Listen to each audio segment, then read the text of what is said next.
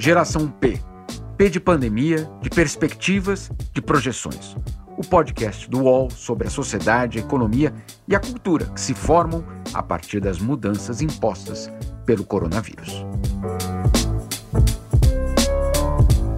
Pessoal, sou Jamil Chad, colunista do UOL, falando direto de Genebra, para mais um episódio do nosso Geração o podcast que a gente trata aí dos vários impactos e consequências da pandemia na sociedade. E claro, estou na companhia de Ruth Manos, escritora e advogada, falando direto de Lisboa. Oi, Jamil. Oi a todos os nossos ouvintes. E hoje o nosso tema é o turismo. Turismo não só na perspectiva humana de lazer, mas turismo também como um fator super importante da economia. Ruth, antes de mais nada, eu acho que a gente precisa falar do turismo como uma questão social. Um setor que representa um peso enorme na geração de empregos no mundo inteiro, é, claro, em alguns países muito mais do que outros, é, mas que ele é fundamental hoje para a economia é, mundial.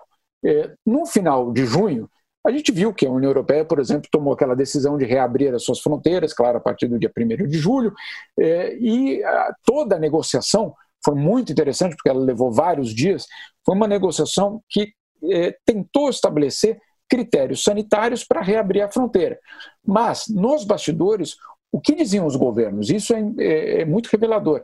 É, bom, é, aqueles é, que dependem do turismo, inclusive para recuperar suas economias, pensavam o seguinte: qualquer decisão que a gente tomar agora vai afetar os próximos dois meses, justamente, você sabe muito bem, né, Ruth, aqui na, na Europa, com o verão chegando, a alta temporada do turismo e um momento que justamente esses governos poderiam usar dos turistas estrangeiros para ajudar a manter as suas economias. Então, é, até mesmo a decisão de reabrir fronteiras, ela toca a questão fundamental que é, é do turismo.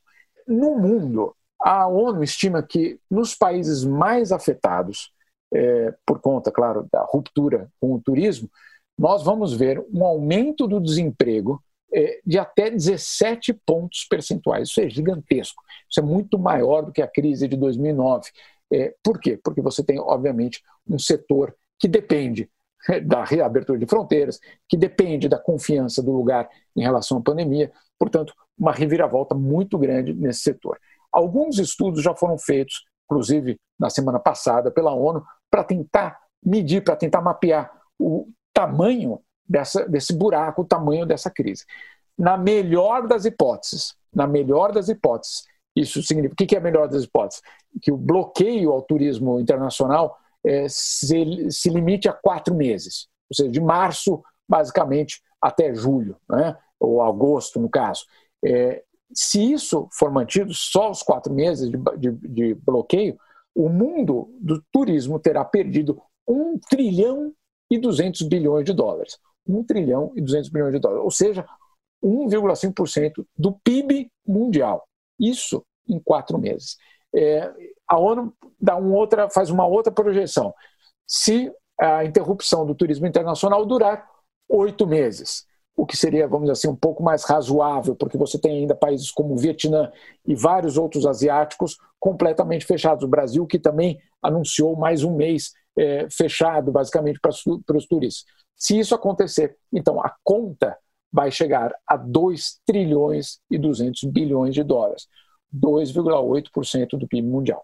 Agora, num pior dos cenários, ou seja, o turismo fechado por 12 meses, significando é, de fevereiro de 2020 até fevereiro, basicamente, de 2021, aí a conta chega a 3 trilhões de dólares, 4,2% do PIB mundial, é, muito maior, inclusive, do que a própria economia brasileira.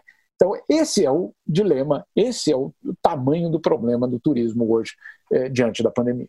Ô Jamil, você fala nesses números, né? 3 trilhões. Eu já chega um ponto do dinheiro que eu já não consigo nem imaginar que dinheiro que é esse, entendeu? Eu chego ali no milhão, bilhão, a gente. Agora, trilhão, quanto dinheiro é isso, né? É que você não mora na Suíça, você não tem conta na Suíça. Eu não moro, não, não tenho ainda. Minha conta aqui é da Caixa Geral de Depósitos, sabe? Conta de estudantes. Não tá fácil, não. Mas, enfim, ô Jamil, é muito interessante a gente falar sobre turismo, né? Por que, que a gente está fazendo esse, esse episódio. É, falar sobre turismo, muitas vezes as pessoas associam a viagem antes de associar a economia. Né? Então, acho que a gente precisa falar, claro, a gente vai falar um pouquinho lá na frente também, né, da, da, do que, que muda nas, nas nossas possibilidades de viagem e tal, mas é muito importante falar sobre o que isso representa para a economia mundial, né, não só para o Brasil. É, uma pesquisa que foi divulgada em 2019 traz os dados relativos ao Brasil, né, ao turismo no Brasil, em 2018. Esses dados são do Conselho Mundial de Viagens e Turismo, e eles dizem o seguinte: a contribuição do turismo ao PIB brasileiro é, foi de 152 bilhões de dólares em 2018, gente. Isso quer dizer 8,1% do PIB brasileiro. E eu que moro aqui em Portugal vejo um cenário ainda mais perigoso, porque se no caso do Brasil é 8,1% do PIB, em Portugal esse número chega a quase 15% do PIB. Né? Portugal depende muito do turismo. É, no Brasil, em 2018, 6,9 milhões de empregos estavam na área do turismo, isso quer dizer 7,5% dos, dos trabalhos gerados no Brasil. É, e com o turismo, mais de 6 bilhões de dólares entraram no Brasil pelos gastos dos estrangeiros. Né? E aí eu acho que tem um outro ponto interessante quando a gente está pensando aí no, no turismo no Brasil e o que, que vai acontecer, se vai não vai, porque muitas vezes as pessoas pensam nas viagens dela antes de parar para pensar no rombo que vai causar no país todo esse cenário. É, às vezes as pessoas pensam num cenário um pouco viciado, que eu acho que acontece muito com a galera que é de São Paulo, como o nosso caso, né, Jamil, de pensar que ah, vem muita gente para o Brasil a trabalho, a negócio. São Paulo a gente vê muito isso. Mas uh, a, o fato é que uh, o turismo de negócios ele representa só 12% do turismo no Brasil. O turismo de lazer representa 88%. Ou seja, uh, o turismo de lazer ele vai ser não só limitado, mas as pessoas também vão repensar por causa de dinheiro, por causa da crise que vem junto com a Covid, e isso vai causar um impacto brutal na economia brasileira. É, Ruth, esse impacto que já é brutal, ele, ele vai ter esse, esse, esse capítulo. Esse capítulo ele vai acontecer, porque é, a gente tem aquela impressão de que, bom, o, o, turismo, e como foi que de fato aconteceu é, em 2009, é, que, claro, uma, uma parcela da população sofreu, é, uma parcela grande da população sofreu com aquela crise, mas os ultra ricos, os ricos, continuaram viajando e o turismo continuou é, dessa vez não é uma questão de grana, né? Uma questão de fronteira aberta ou fronteira fechada, de contaminação ou não contaminação. Então, vai bem além. É, e quando você fala tudo isso, eu acho que é importante a gente entender é, como que o, o, turismo chegou a esse ponto de hoje. É, e por que, que ele é tão grande, né? qual é a proporção dele hoje no mundo. É, e é impressionante, porque em 20 anos o, o, o volume de dinheiro no turismo triplicou em 20 anos só. Ele triplicou. Então, é, claro, é, é, é empresas aéreas low cost, é, pacotes, é, uma classe média cada vez maior, principalmente graças à China e Índia, tudo isso permitiu que você tenha um, um número que triplica, chegar a 1 trilhão e 600 bilhões de dólares. Só que é aí que vem a Covid-19. Ela para tudo isso. Ela, ela promove um freio que nunca tinha acontecido nessa dimensão. É, a indústria do turismo globalizada é, e uma, uma pandemia também globalizada, colocando isso tudo em xeque. E aí você tem, obviamente, países que hoje é, vivem do turismo, é, como a Jamaica, Tailândia, Quênia, Egito, Malásia, que se apresentavam como locais de turismo, vendo os seus PIBs desabarem é, por conta dessa situação. E aí vem a outra camada dessa história. É, claro, dramático para as famílias que não podem ir é, no seu, no, nas suas férias para um resort na Tunísia, é, para é, Cancún ou para qualquer ou para Punta del Este, para falar um pouco mais perto ali do Brasil, mas a, o drama real é daqueles trabalhadores é, que dependiam daquele salário é, e que, claro, vão ver e já estão vendo é, hotéis fecharem, restaurantes fechar é, e outras é, atividades que servem a esse, são basicamente de serviço a esse setor. E aí, eu acho que a gente já até falou disso né, no passado, né, Ruth? Mas, mais uma vez, quem vai sofrer de uma forma especial são as mulheres. É, empregado, são empregadas é, por esse setor, é, 54%, por exemplo, é, das pessoas que trabalham no setor do turismo são mulheres, e volta aquele tema é, do que a recessão ela vai ser feminina, é, e portanto você tem aí uma, mais um exemplo disso tudo. Pois é, Jamil. É, eu acho que é legal a gente tocar também num fator de que as restrições de liberdade que a gente está vivendo na quarentena, né? A gente aqui na Europa já um pouquinho mais flexibilizada, é, está gerando nas pessoas o, ansiedade em muitos níveis, né? Já que é para falar de outros episódios do, do Geração P, teve aquele que a gente fez sobre saúde mental. É, e eu acho que uma das ansiedades que as pessoas estão sentindo é pensar em quando e como elas vão poder voltar a viajar. Né? Então, saindo um pouquinho aí do campo da economia, indo para mais para essa área pessoal e humana da coisa, é, as pessoas estão angustiadas e seja aquelas pessoas que iam para o resort na Tunísia, ou fosse quem ia passar férias no, no, em Boiçucanga, entendeu? É, as pessoas estão querendo um escape. As pessoas estão querendo imaginar que será que daqui a tanto tempo eu vou poder fazer isso? Isso gera uma ansiedade. E o que é mais interessante? O setor do turismo sabe disso. Apesar desse setor estar tá vivendo um cenário de incerteza também, eles estão percebendo que dialogar com as pessoas, dando opções mais seguras uh, para viajar, está sendo talvez uma forma de tentar alavancar de novo esse, esse setor. E aí eu conto uma história engraçada que aconteceu comigo essa semana. Eu estava aqui em Lisboa, fui, estava na rua, e aí, sabe aquelas propagandas que tem no ponto do ônibus? Tinha uma daquelas lá, e que tinha umas imagens assim bonitas um gramado com umas águas assim que parecia mesmo a Rosal e estava escrito assim: Vietnã, com um ponto de interrogação, dizendo: não, Figueira da Foz, que é uma cidade aqui em Portugal, onde eu já estive, eu já estive no Vietnã e em Figueira da Foz, e eu não vi muita semelhança, confesso, Jamil. Mas, de fato, tem arrozais em ambos os lugares, tem grama em ambos os lugares. Eu achei um pouco engraçado, mas aquilo era uma propaganda da Câmara Municipal de Figueira da Foz, na qual ela se propunha a substituir uma viagem para o Vietnã. E eu não posso deixar de achar engraçado tudo, isso muito engraçado. É, mas o que, que isso representa? Isso representa incentivo ao turismo interno. Isso eu acho que é uma tendência que a gente vai reparar. As pessoas que muitas vezes viajavam para fora, e aqui na Europa isso é muito mais frequente, né? Porque eh, a, a, distância que a gente tem de uma viagem para a Espanha ou para a França é a distância que você tem para mudar de estado no Brasil, é, e os preços também, às vezes até mais baixo.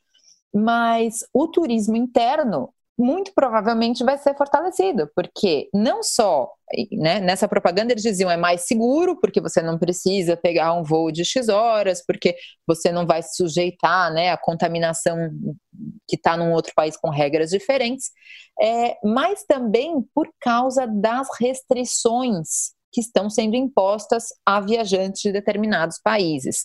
Como você disse, Jamil, no começo, a União Europeia reabriu as fronteiras agora, né, para o que eles chamam de viagens não indispensáveis, né? Então antes só podia viagens que fossem realmente indispensáveis, agora está começando a flexibilizar. E eles abriram a fronteira para 15 países, fora da União Europeia, claro, eh, que eu listo aí rapidinho: Argélia, Austrália, Canadá, Geórgia, Japão, Montenegro, Marrocos, Nova Zelândia, Ruanda, Sérvia, Coreia do Sul, Tailândia, Tunísia, Uruguai e, né, surpresa, China. Agora, olha que já abriu, por exemplo, para a China, porque a União Europeia sente que é seguro dialogar com esses países, sente que é razoavelmente seguro receber quem vem desses países. Mas a União Europeia vetou alguns países que ainda são considerados como ameaças por não terem contido a epidemia, por não terem tomado as medidas que se julgam é, seguras e necessárias, alinhadas com a OMS. Vide Estados Unidos, Brasil, Índia, Rússia e Angola. Outros mais, mas é muito sintomático a gente ver que a, as medidas que foram, ou no caso não foram tomadas no Brasil, elas não repercutem só de forma interna, elas repercutem fora também. As pessoas que quiserem viajar para a União Europeia no Brasil não podem exatamente porque são tidas como pessoas como potenciais ameaças. É isso, Ruth. De fato, só esses países que você citou, é, a própria União Europeia estima que é, ela perde 200 milhões de turistas, deixando esses, esses países que você citou de fora. Então você pode ter uma ideia aí do, do impacto. Né? Geração P volta já.